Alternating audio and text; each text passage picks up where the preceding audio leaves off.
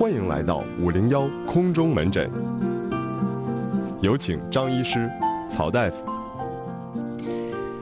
今天上节目之前呢，嗯，我们觉得天天在办公室待时间长呢，应该放松放松脚啊，哎应该买个拖鞋。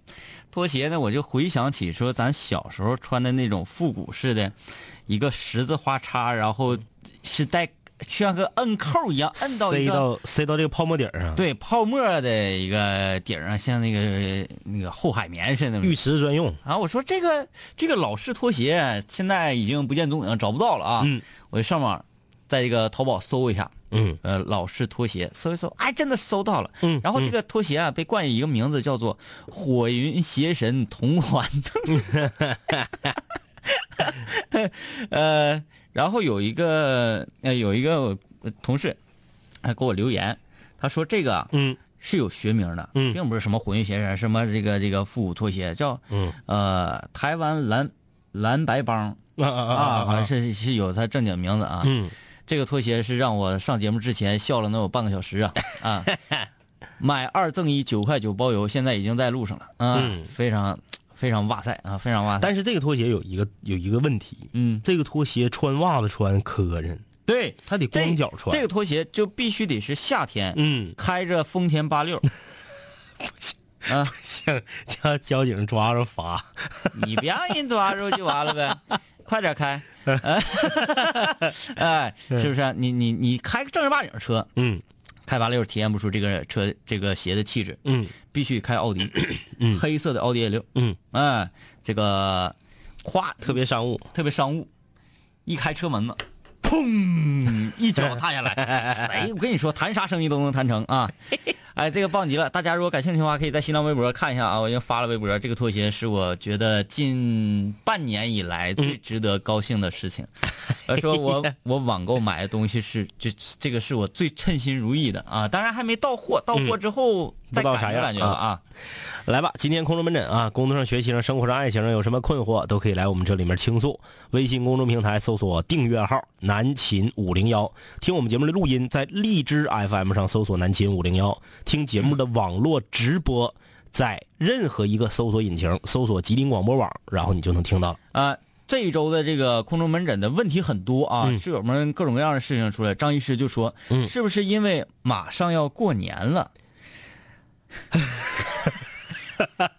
一定要这个让大家出乎意料啊！哎，就是因为要过年了，到年根儿底下了，可能这个嗯各种各样的问题啊就出来了。年根儿底下连小偷都犯愁，你说谁 谁不犯愁？哎确实，到一年年底啊，人就好总结，嗯就是好展望，对或者是好回望，嗯说我这一生为什么碌碌无为？嗯我这一生为什么过得如此的不顺心？嗯，我这一生我这怎么整出郭德纲相声我这半辈子了呢？哎对不对？其实吧，也没有那么多的很复杂的困扰压在我们身上。这玩意儿啊，生活当中跟你说，所有的这个门诊当中的这个患者朋友们啊，生活当中困境无处不在，哎，就看你用什么心态去面对。当你觉得累的时候，因为你在走上坡路。但是一直在上坡，也得解释解释是怎么回事啊？坡太陡，轱辘下来了。对呀、困境它一直在那里。哎。可能你不太注意的时候啊，嗯。你觉得这事儿很小，对，但你注意的时候，这个事儿太大了。哎。但是这个事儿是没变的，是的。还是那么个事儿。对喽，哎，我最近看了老多鸡汤了，嗯。看了老多鸡汤了，就是因为到年底了嘛，身边这些朋友在朋友圈儿都疯了。你一说到年底，我就想给家人送上一份祝福。对呀、你看我都提到朋友了吗？来来，赶紧来把上半场的给他整了吧。哎，送上一份祝福，一份惊喜啊啊、！那我们应该如何做呢？啊，就来试试邮局提供的个性化服务定时递。那是什么鬼？就是在邮局购买指定的贺卡产品，就可以在春节前夕把你的祝福送给你的亲朋好友，用定时投递的方式。嗯哎，好神奇耶！那我们应该如何咨询详情呢？那幺幺幺八五，中邮局拿一笔用那个这个书写祝福送给他。啊，这这两天的朋友圈啊，这个分享一个我认为还有点技术含量的这个呃鸡汤鸡汤与大家共勉啊。呃，我发现呢，中国网络啊有四大被引用，被就这四个人儿，你几乎是每天都能看到他们出现。嗯，第一，不用说了，马马云，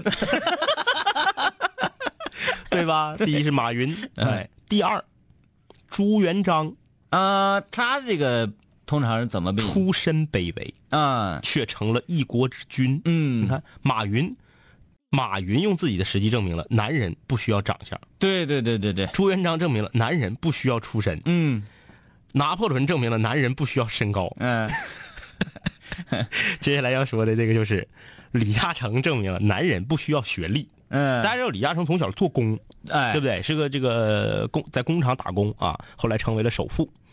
说是李嘉诚啊，在给员工打气，嗯，是用一种什么方式呢？鼓励，鼓励，鼓 励鼓励。就李嘉诚会拿出一张白纸，嗯。把这张白纸扔到地上，然后用脚踩，咵咵咵咵踩，踩完之后啊。纸烂了，上面全是鞋印儿。嗯。他问员工：“这张纸值多少钱？”员工说：“不值钱。”嗯接下来，李嘉诚拿出一张百元大钞，也放到地上，拿脚踩，呱呱踩，踩稀烂，也全是脚印，钱也破了。李嘉诚说：“这个值多少钱？”员工们回答：“一百。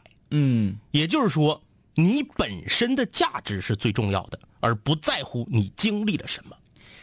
鼓励，鼓励，鼓励，鼓励，鼓励。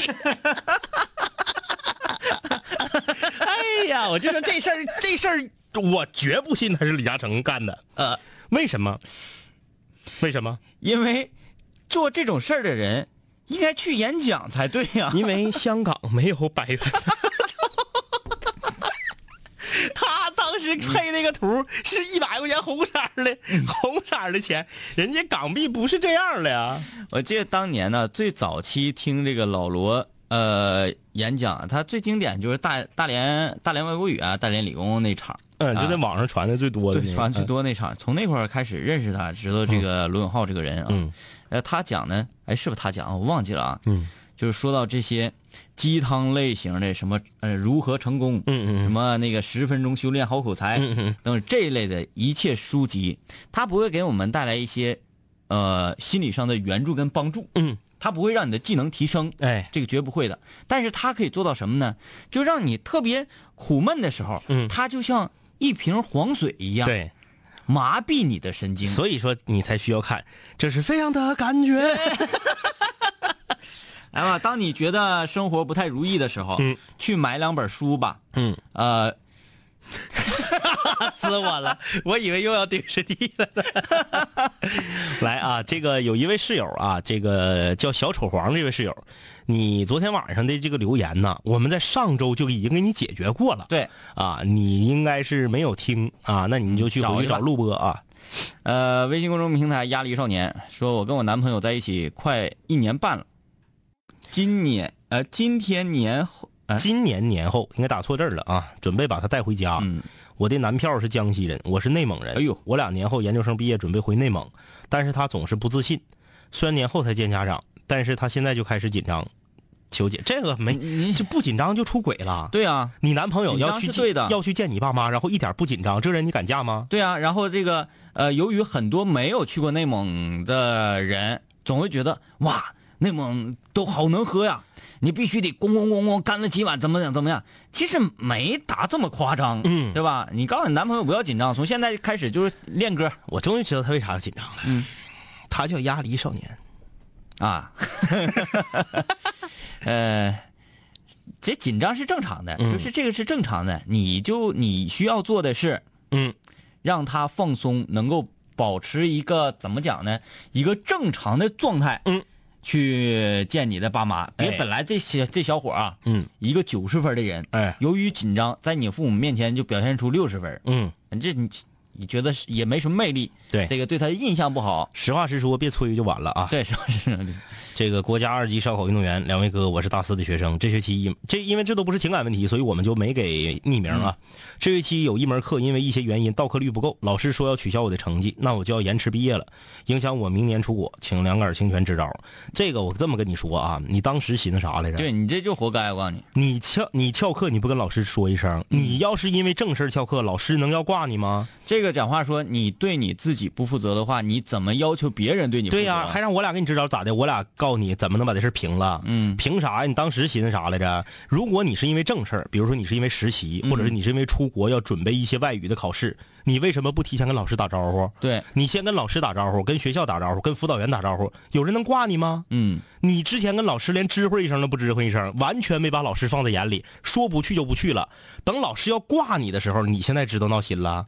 那你不把老师放在眼里，老师凭什么要把你放在眼里啊？嗯我就这么告诉你，而且以我，当然了啊，我已经毕业好多年了，以我对这个中国这个大学的了解，挂一科是不至于影响你毕业的。嗯你是不是还有别的科也挂了呀？嗯你是不是学分没修够啊？你这科这科要挂了，你学分就不够了呀？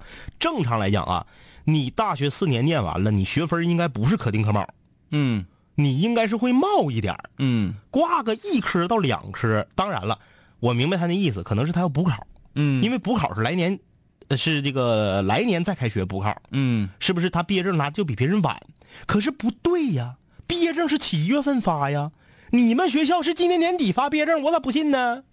你七月份发，你三月份补考，不影响你拿毕业证啊？你说的这种东西不成立呀？我俩也不是没念过大学，那讲话说咋的？你这课不够的话，取消你成绩，有了这个污点就不让你出国了。不可能，只要你补考过了，学分修够了，必须在七月份给你发毕业证啊。啊，这些细节技术性问题，嗯、我们就不跟你多说了。这回这么地，以后我告诉你，你不要觉得，哎呀，什么事情我都可以想一些其他的途径去解决。但凡这个事儿对你啊开了绿灯，就是对别人的不公平。对呀、你你那你想这种不公平发生在你身上，你乐意吗？嗯，呃，这位室友说：“两位哥你好，我是一个营销主管。嗯。啊，结果前两天被一个新来的抢了我的位置，嗯。然后呢，现在是一个普通员工了。嗯。不过我的工资没变，嗯。活儿呢比以前轻快了，但是我心里有点不平衡，就感觉自己的价值被否定了，请两位哥给我点建议。嗯，男的女的，这是个女室友，女室友还挺啊要强的，山东烟台的女室友。营销主管一听这个职位的名字，你应该就是在私企，嗯，对不对？。对，你觉得你自己的能力受到了质疑，那么既然是私企，提出来呀、嗯，你又不是国有的企事业单位，你怕啥的呀？对你问问为啥？是公平的，对啊这个雇佣关系是公平的。为啥要把我的营销主管取消？嗯新来的这个他强于我，强在哪儿？还有就是人家新来的，但是人家不一定是新人呐。嗯，人家没准之前在一个哎比你们公司厉害的多的公司跳槽过来的，那营销主管这个位置就一个人，他履历比你好，能力比你强，跳过来把你挤掉了，这也属于正常。你要不服，你就也跳槽。嗯，在私企你就记得，越跳槽越值钱。嗯，呃，首先我是觉得这个室友他的这个上进心嘛，是我非常喜欢。这是好事儿，啊女孩能这样的太不容易了。有很多人都会这样嗯说：“哎呀，别管我是当领导啊，还是说当普通员工，反正没给我少开钱儿。对钱我这还是这么高，嗯。那活儿比以前轻快了，那不当领导不当领导吧？对，其实说心里话，我和张医师都是这种人，嗯。啊，呃，我们看不起自己，嗯。但是我觉得你这个很好，你是觉得，哎呀，我这个心里有落差，对。我不在乎钱多少，但是你你别让我难堪，对。你这个很厉害啊，呃，那你我相信你既然这么有上进心的话，嗯。你自己就不会否定你自己，对，对吧？他否不否定你能咋的？比如说啊，你这是个私企，这小子来了，他不如你，他是靠门子、靠关系把你挤掉的，那你赶紧跳槽吧。嗯，私企如果还玩门子、玩关系，哎那这私企早晚得黄，没什么前途，没有任何前途。那你就赶紧走呗，对因为你也不差能力。如果他不是，他真是比你强把你挤掉的，那在私企天经地义呀、那那你努力呗，对，你就努力把他拿下呗，嗯或者你不把他拿下，你就走呗。嗯因为私企哪个老板也不傻，我掏我自己的钱给员工开工资，然后我用一个啥也不是的把牛的撤下来，嗯，傻吗？你有病这是。对不对？嗯，呃，这个这个室友说，以前喜欢过一个男人，他知道，他以前喜欢过一个男人，他知道后嫌我幼稚，说我不够成熟。如今我觉得我，呃，最成熟的决定就是放弃他，嗯嗯，而不是为他改变自己，因为自己的魅力不需要别人来定义。嗯，有时候拿出点态度来是一种魅力。这个不错啊，说的挺好啊，这位我今年16十六岁，下周考试了，我还是课代表，找时间带他们练曲目，他们都不练。每当上课的时候，总有人唱不下来啊，这考音乐啊，这是。说然后老师有点生气，老师让我们带着他自习课上练，然后他们不配合，我就很自责，并且压力很大。哎呀，自从 我是班长，我我人缘不好，学习不好，还啥不好了？脾气不好，脾气不好嗯，那我是班长，这回又来课代表啊。这么说吧，就是当然了，我们比你大大太多了啊。就是其实不应该这么跟你唠嗑，但是你长大了你就知道了，他们自甘堕落，跟你有啥关系呀、嗯你让他们爱干啥干啥就完了呗。考试他们不过，也不是你不过，嗯，那家伙别人不学习。也不是你家亲戚，也不是你对象，你还得逼他学习呀、爱学不学呗，糟还都爹妈钱。可是啊，呃，这个我挂了一个空中门诊的号，就在刚刚，我看看这这怎么还有个连续剧啊？呃，这个这啊，这是啊，真是连续剧不是不是，这好久了，这都是啊啊啊啊啊啊！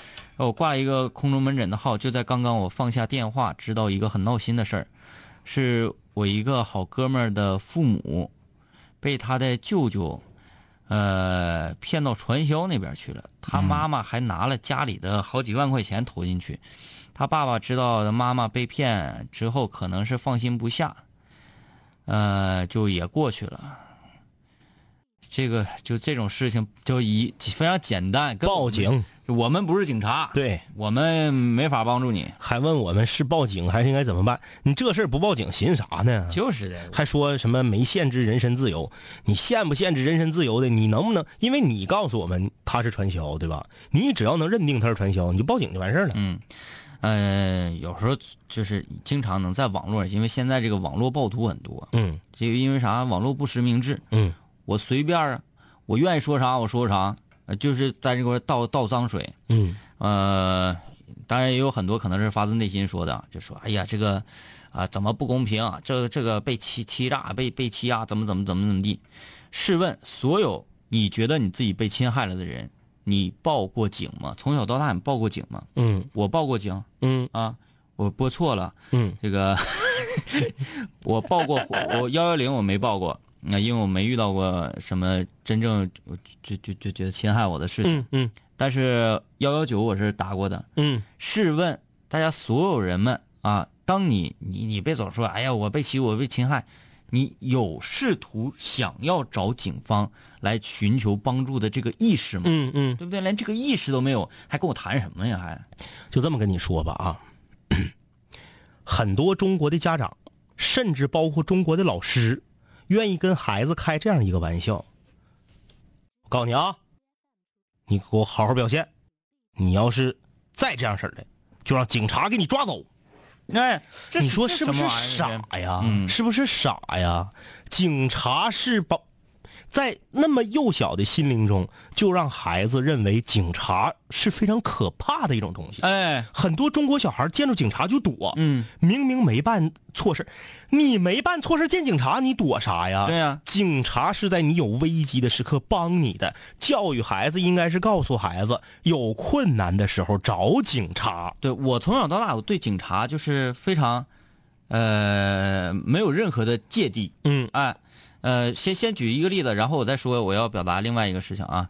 呃，记得前好几年做五零幺还是在晚上十一点到十二点那个时候播出的时候，嗯冬天下大雪，出门呢打不着车回家，然后呢恰巧这个路过一个巡警的车，嗯，他看我一个人在那块儿张头鼠目的，本身我长得也不像好人，他就停下了，嗯停下是一个警花，然后车后面坐两个民警，嗯然后这个说呃，请出示一下你的身份证好吗？嗯嗯啊，那个我说我没带身份证，我跟你说号码可不可以？他说可以可以。我说完号码，他那边一查，你看啊，这个人没啥毛病。嗯哎然后就这么说啊，那那那好嘞。哎呀，你一说号码，他那里不有照片吗？一看这么帅啊，走吧。因为下了大雪打不着车，嗯他跟他走，我说那个警警察同志，那个稍等，嗯。你们接下来是要到什么地方巡逻？嗯。啊，他说我们在这边往那边走，他说我我，然后我说你能能不能带我一段儿？蹭一段。对，蹭一段因为晚上打不着车，完嗯。完后好像也挺危险的，是不是？啊，他说啊，那你上来吧，嗯。就是其实他们是没有任何距离的。对，有时候人总觉得说，哎呀，就不警察，嗯神圣不可侵犯，但咱也不至于侵犯，正常唠嗑嘛，是不是？你能能那个好心人捎我一段，捎我一段，不捎拉倒。嗯有很多人见着警察不敢吱声或者怎么的，那那能行？还有第二个，什么时候需要找警察？嗯什么事儿可以找警察？比如说，嗯经常有人因为邻里关系嗯产生纠纷，嗯他说：“哎呀，那楼上天天叮了咣了，叮了咣了的。”然后我就上去当当当敲门，家能不能小点声？怎么怎么的？嗯小点声，我我碍着你了，这才几点呢？这才九十点钟，那我家怎么怎么的？怎么怎么的？整起来了，嗯这就叫啥？法盲。嗯什么玩意儿？这个呃，咱们要建立法治社会，嗯对吧？建立法治社会，你就必须要以自己为一个基准。嗯，这种事情你完全可以这个找警察来协协调这个事儿啊。对民警对吧？人家说楼上扰民，嗯让他来协调多好啊！嗯啊，而且他们还听他的话，嗯，对吧？呃，建立法治社会，人人有责，哎对，吧？这个来看这个啊，说我二十七，我男友二十八，我有车有房，男友什么都没有。呃，我们说过婚前会做财产公证，嗯互相见过父母了，都很满意。我男友呢，这个是销售经理，我是工程师，我一直都觉得挺好，他对我也很好，打算明年领证。可是今天跟办公室的一个姐姐说了我们的情况，她十分的呃唱衰我们，说我男友配不上我，他对我好只是一时的，以后肯定会变。呃，我会升职，会落我男友很多，以后肯定有很多矛盾，让我不要领证，因为我吃了激素类的药物，现在很胖。我男友没嫌弃我什么，我一直都觉得很幸福。可是突然被办公室姐姐这么说，我感觉很不舒服，也开始害怕以后的生活。两位哥，你们说，在办公室姐姐的说法对吗？我真的要考虑她说的话吗？好啊，来，第一，首先让你办公室姐姐死去啊，有多远死多远，羡慕嫉妒，有多远滚多远啊！这个这这这两句话送给你办公室的姐姐，这是其一。其二，你也是法盲，婚前财产跟婚后没有一毛钱关系，你公什么证啊？俩人还没结婚呢，先去做财产公证，你是明星啊？嗯，你是汤姆克鲁斯啊？娶一个比自己小的媳妇儿，先去做财产公证去啊？只要这个财产是你的婚前财产，跟婚后没有关系。嗯，就算你俩以后离了，你现在不就考虑这个问题吗？你财产公证，咱不是说说话难听啊，你做财产公证是不是就是想的就是这个？对对对，有这个说句不好听的，你也并没有太看好这段感情，要不然你做啥财产公证啊？嗯你真要爱的死去活来，你还能想到这个？就是我我想全给你，对不对？我就就就你真要爱的的死去活来，你全都转，你结婚之前全都转你男友名下，让这些变成你男友的婚前财产，这样的女的也不是没见过，嗯对不对？所以说你也并没有完全看好这段感情，你是有心理准备的，你只是别人跟你说破了，你闹心了，对不对？嗯你婚前财产就是你的，你俩就算以后离婚了，你老公分不着你婚前财产的一分钱，你们只是婚后才是共有的。OK，你觉得你高人一等，你自己也是这么觉得的。你别以为说啊，那个我我们我们办公室大姐撺掇我，大姐能撺得动你呀、大姐也不是你爹，不是你妈，不是你闺蜜。你要是没有一丁点这种想法，大姐说这些话的时候，你就上去就一个白对，眼儿，就一个莽子锁喉就给大姐撂倒了。我告诉你，你自己打心眼里也是这么想的，而且这个大姐知道对你这个想法，如果他不知道你这个想法的时候，谁傻呀？这么跟同事唠嗑啊？你可能你已经表生活中你已经隐隐约约的表达出来或者表示出来这种担忧，可能你自己不知道。你自己没意识到而已。但是我想这么跟你说，全天下不是所有的男人都是图你那个车和你那个房。嗯说句不好听，你看他是哪儿的？你看看他是哪儿的？你房子是北上广深的呀，哈尔滨的。哈尔滨一套房一台车才几个钱儿啊？嗯，我说句不好听的，你男朋友是个销售经理，干得好，没准三年就把这挣出来了。嗯，当然他也有可能干得不好，是图你的钱儿。我们不是说现在说你男朋友就啥都好，是在给你讲这个理儿。婚能结就结，结不了就拉倒。像你说的似的，两家都见完面了，你爹你妈都没挑这个未来的女婿，现在问题就在你这儿，你别不服。嗯，我见过女孩满意爹妈挑的，现在爹妈不挑，就是你自己心里头有个疙瘩，你自己觉得他配不上你，跟大姐一点关系都没有。嗯，自己想想吧，能结就结，结不了就拉倒。人和人就是这样，谁离了谁也不是活不了。周一、周一、周二系列的话题陪你聊。周三、周四南秦五零幺空中门诊。周五五零幺水房歌曲排行榜张榜公告。周日无主题日，全球室友畅所欲言。我的改变，请你慢慢习惯。南秦五零幺，给你最淤作的听觉感受。南秦五零幺水房歌曲排行榜新歌展播。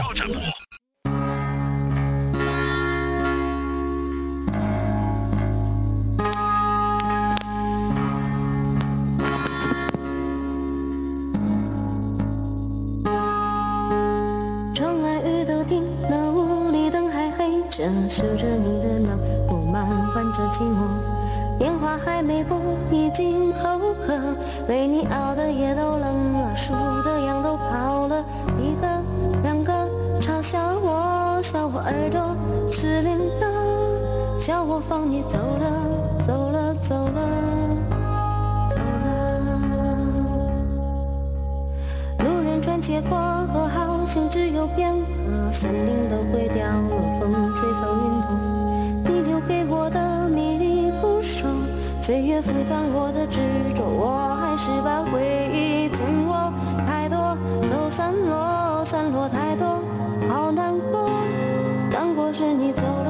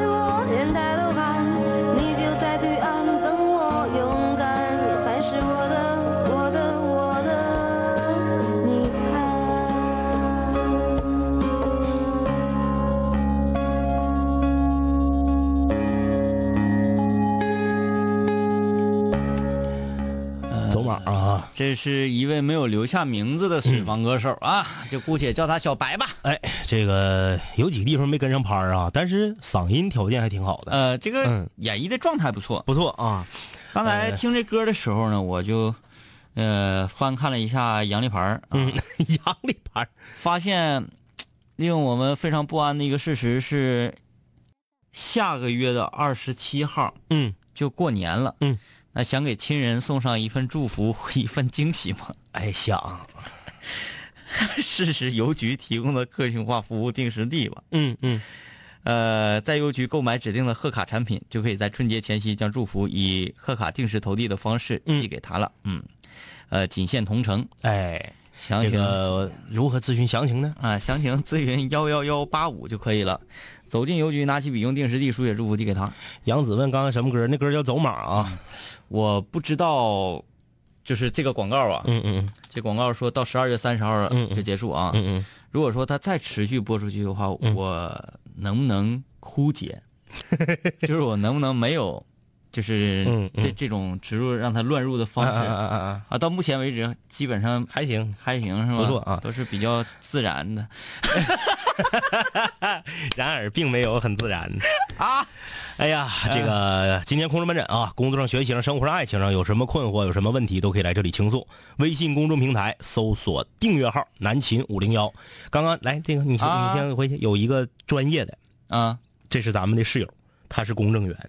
哦啊啊啊！他说就就刚才说到有婚前财产那块儿啊，他说，公证员表示，其实婚前财产公证是可以理解的，嗯。因为夫妻婚内的债务，就算离婚也是要共同承担的。啊。所以在婚内财产不够偿还的情况下，就算是婚前财产，也有偿还债务的风险，嗯。所以呢也是存在争议的。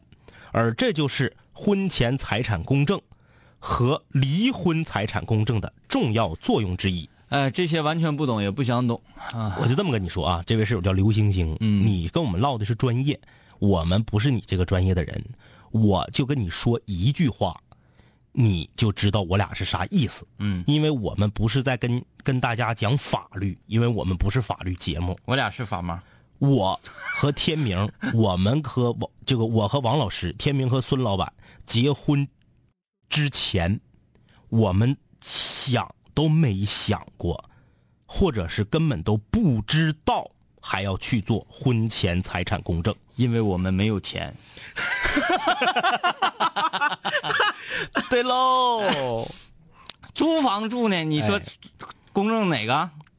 就是其实就是这么回事儿。对，但你说你有钱，你特别有钱，你可以那我觉得可以，应该对，嗯。其实当财产大到一定的程度的时候，那你这这它就是一个负担了啊，嗯一个负担。来，再往下看这个哎回回返回回回回回来。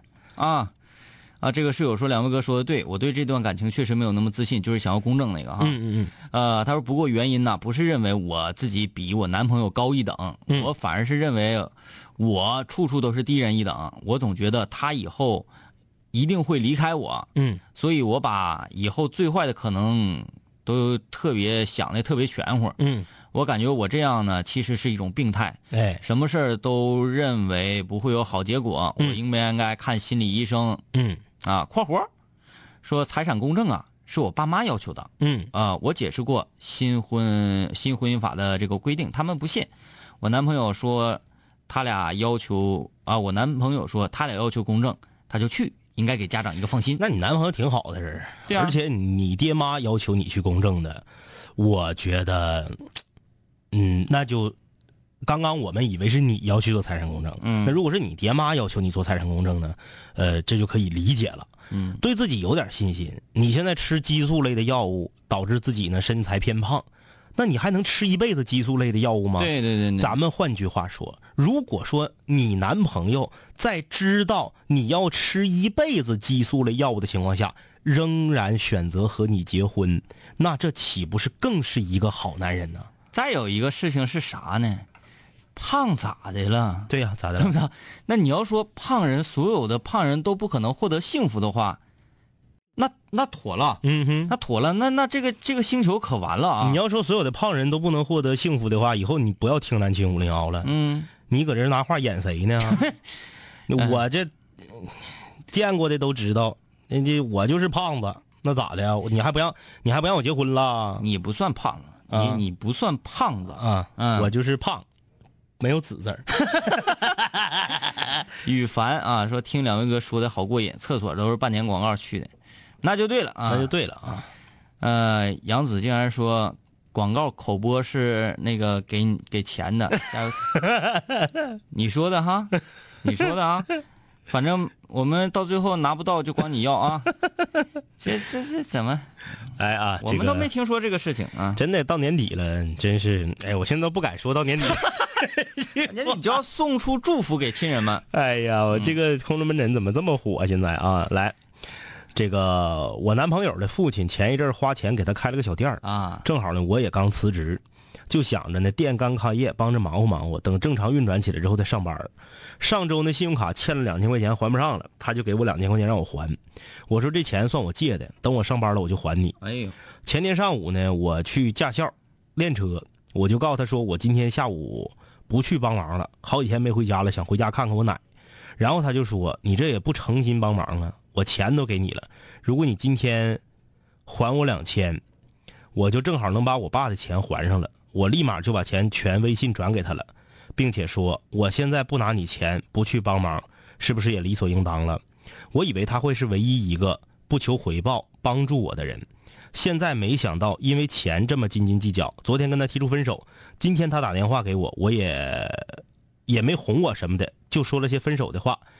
他还值得我信任吗？还信这个屁呀！都分手了，还信任个屁呀！嗯，我看看这家伙的，我看这女室友，哎呀妈，这女室友这颜值，女室友这个女室友的颜值啊，就这么说吧，你那个照，你那个头像，你要是没往死了 P 啊，就你这个颜值，这么跟你说，这话说出来感觉感觉好像有点不正经，但是是对有这，就这么说，事实事情是这样的。就你这个颜值，大马路上随便抓个男的，白给你两千块钱都愿意。你还跟一个因为两千块钱还不还，你给不给他家干活磨磨唧唧老爷们儿扯啥呀？搁这咋的，老妹儿，你恨嫁到啥程度啊你呀、你你男朋友咋的了？你男朋友他爹是他爹是身价上亿呀、你看中他家了？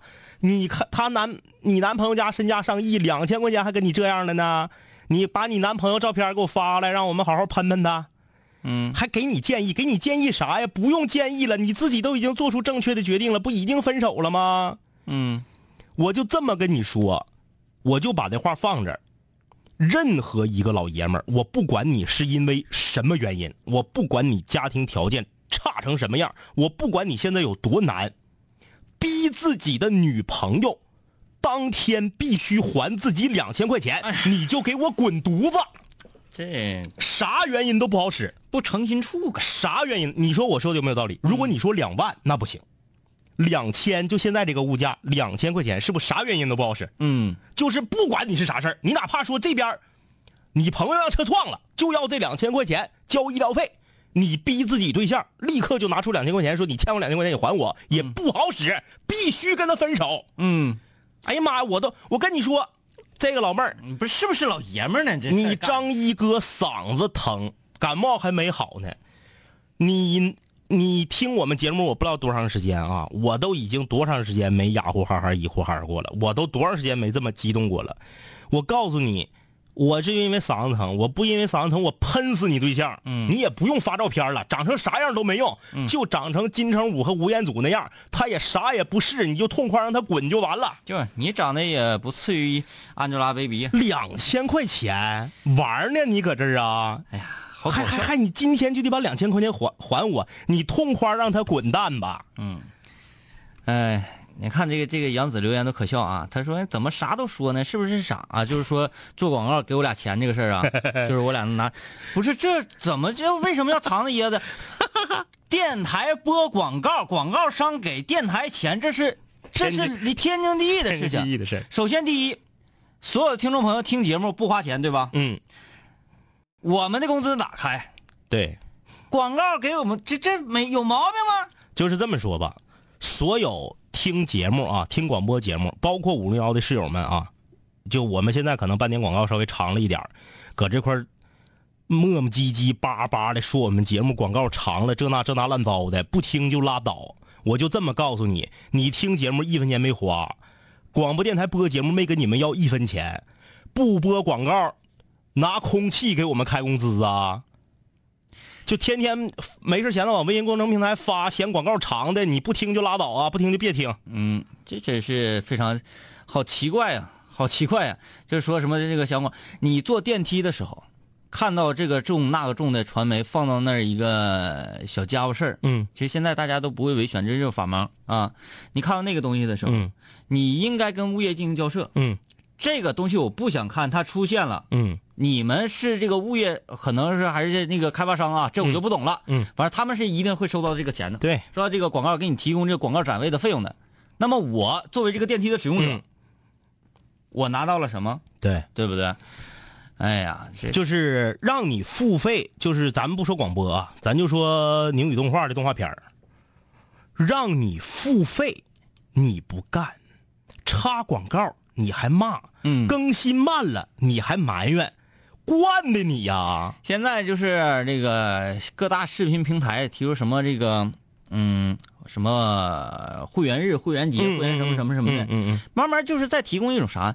你要想得到服务，对，就必须要花钱，哎，因为这是天经地义的。对，你点外卖还不想给外卖费，不想给人跑腿，你是你是谁呀？咱们再咱们再说到这个之前在节目里头，我和天明我们两个就是关于，呃呃窦唯胖子乎这个地铁里面坐地铁让人给拍照片发网上那个事儿啊，还是还是这个说法，就是所有搞艺术的，不光是广播和电视，所有搞艺术的，美术也好，舞蹈也好，音乐也好，什么也好，作品受众不愿意付费，然后艺术家就没有饭吃，艺术家没有饭吃，就会去迎合市场做一些低品位的东西，然后受众就骂他退步了，然后他决定我不退步，我继续做精品，然后收费，听众们就骂你，不是听众们啊，就所有的消费者们就骂。说你已经不是艺术家了，你掉钱眼里了。那我问你，他饿死了，他是不是艺术家？还有什么用？嗯，就是我们现在对付费这个事情好像特别特别的，嫌我们广告长的，别往别没事闲往微信公众平台发啊！嗯，自己心里叨去。什么时候我告诉你中间广告十分钟了，说明南青无聊火了。你天天这么支持南青无聊，口口声声说喜欢两杆清泉，你不盼着无聊火呀？真到广告都有十分钟的时候，我们就有什么资格了呢？提高广告的价格，降低广告的次数，对呀，对不对？就有这个就有这个权利了，对吧？呃，反正我们收听率是零，你你那乐意听不听？对你们就这么说吧，我们要有收听率，至少你听广播，你还付出了提升我们收听率的功劳。这个跟大家没关系。对，这跟大家没关系。这个我们现在再把矛头转向这个调查公司啊，就是调查收听率数据的这个公司，我们已经好久没、嗯没在隔空跟你们对话。调查收听率的公司，一个收听率是零的节目，现在居然居然有人给我们投广告了。嗯，然后还有很多人听，有很多人这个给我们留言，有有有点击率还那么高。呃，如果这个调查公司你现在非常幸运的听到我的节目的话，我 就是说你们你们是怎么苟活到现在的？是让我们觉得非常诧异的。就这么说吧，不光你你可以把我们的数值变得很低，对，就是零点零零零零零零零零零零零零零零零一，经过你们的调查，对得出结论，这个节目在市场上反应不好，对，这个节目听的人不不多，太少了。那么是一个较低的数值。哎，给出一个零是什么含义？那就是说这个节目在播出的时候是没有任何一个人在收听的，哎，对，没错吧？好，然后，呃，经常是零，我就不太懂这个公司是如何苟活到今天。而且现在不光听众们都是鬼呀、广告广告公司也是鬼呀、嗯，广告公司给一个从来没有人听、收听率是零的节目投广告，广告公司真是疯了。哎呀，这个世界太疯狂了，就让我们继续疯狂下去吧。来看看这位室友啊，想挂个号。我今年大一，在高中的时候啊，认识了一个只教我们三天的老师，通过加微信慢慢聊天才熟悉起来。从高中就喜欢他，啊，是是是那种喜欢吗？呃，也比较肯定他应该也是我喜欢我的。认真啊，认识他是一个有趣、睿智的人，比我大十四岁。哎呦，高中的学习我们在一起那也是不可能的事儿。我想等考完大学，然后上大学之后跟他挑明这个关系。嗯，呃，挑明这个关系啊，结果呢，这两天他来找我来了啊，这个呃封寝了，所以隔着窗户说会儿话。第二天呢，突然间跟我说他有媳妇儿，嗯但是没结婚呢。啊，这个我问他认识多久了，他告诉我认识七年，我认识他两年半，中间就见过三次，都是他来找我。两位哥帮我分析一下，他这样做是想干啥？有嫂子这事儿是真的吗？我心里反正不太相信，我就一定要跟他表白，表明我的意思，但是不知道什么时机合适。他还是先微信问问他，还是见面再表白？差十四岁，差的稍微有点多啊。就这么说吧，你应该听过我们那个关于师生恋那期节目啊。我们不反对师生恋，差年龄差多少呢，也不是影响爱情和婚姻的主要因素。但是我想明确告诉你，你自己自欺欺人，认为他没有媳妇儿，认为嫂子这个事儿是假的，那你就是在自欺欺人。嗯肯定有，而且肯定认识好多年了。我告诉你，他为啥来找你？他马上要结婚了。他马上要结婚了，男人在面对婚姻的时候都会有一些恐惧，都会觉得我自己这辈子是不是就要这么定下来了？然后呢，他想了一下，当年有一个教过的学生还挺挺好的哈，他就没事来聊骚来。嗯来聊骚呢，他也并不想真的就把自己身边的媳妇踹了，然后就娶一个比自己小十四岁的学生，他只是他的心安定不下来，他就是想聊骚。嗯如果你现在跟他表白，我把话说的最直啊，因为节目要结束了。这位室友，你俩差十四岁，这位学生室友，你现在大一啊，你可以跟他表白，但是我可以预见到他一定会拒绝你，他一定会拒绝你的，就是他不会跟你处对象了。而且他一定会说出很多啊，我我跟我媳妇儿我认识这么多年了，我们很相爱，怎么怎么地。但是，听好了啊，我嗓子疼，我都把声音提高到这么高。嗯，你千万别让他骗上床。嗯，我这话说的够直了吧？够直。什么意思？一个男人有一个爱了、认识了七年的女人，嗯但是我现在已经不爱她了。我爱你，我爱一个比我小十四岁的女孩，但是我却不能跟他在一起。我马上就要结婚了，在结婚之前，我们结合吧。嗯，这个就是鬼话。这我就这么告诉你，这位室友，你现在才大一啊，你咋折腾都行。你愿意微信表白就微信表白，你愿意当面表白就当面表白，你愿意相信他有没有媳妇儿都是你的自由，但是你千万别让他骗上床，嗯这是你最后的底线。对，说啥都不好使，明白不？嗯，到时候有你后悔的。我觉得这个乔啊，他说的很有道理。他说张一哥嗓子这么不好，还能这么激动的哑呼哈哈、一呼哈哈，就是这个女室友颜值高啊。对，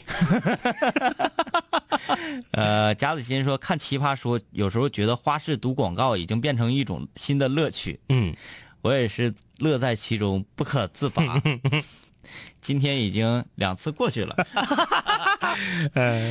呃，这个啊、说这是说艺术两个字，艺是能耐，术是把能耐卖出去。艺术的根基是为了吃饭，升华之后是情怀。首先是服务于外行，剧场里总有钱人。五六零的，你们想咋的？都几点了还不睡觉呢？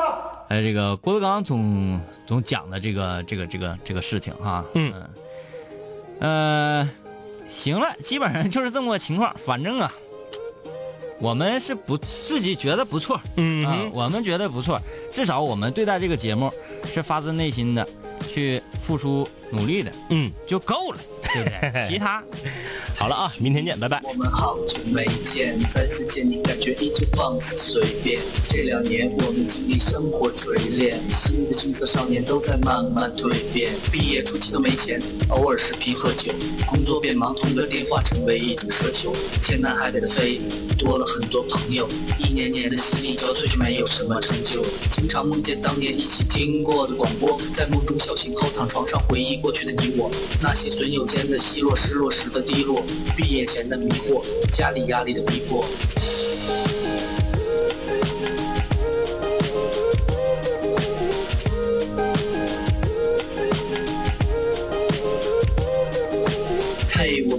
恋，你近来可好？抱歉，分手之后和你联络没有多少。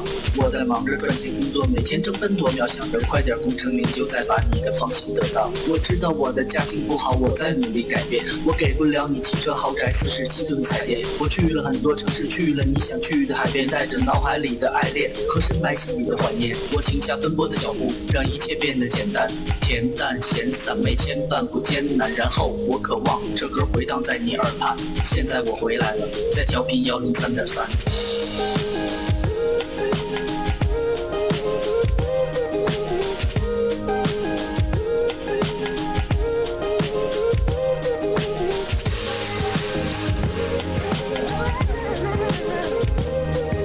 同学，你还要继续在这上自习吗？我要回去听南琴五零幺了，他又回来了。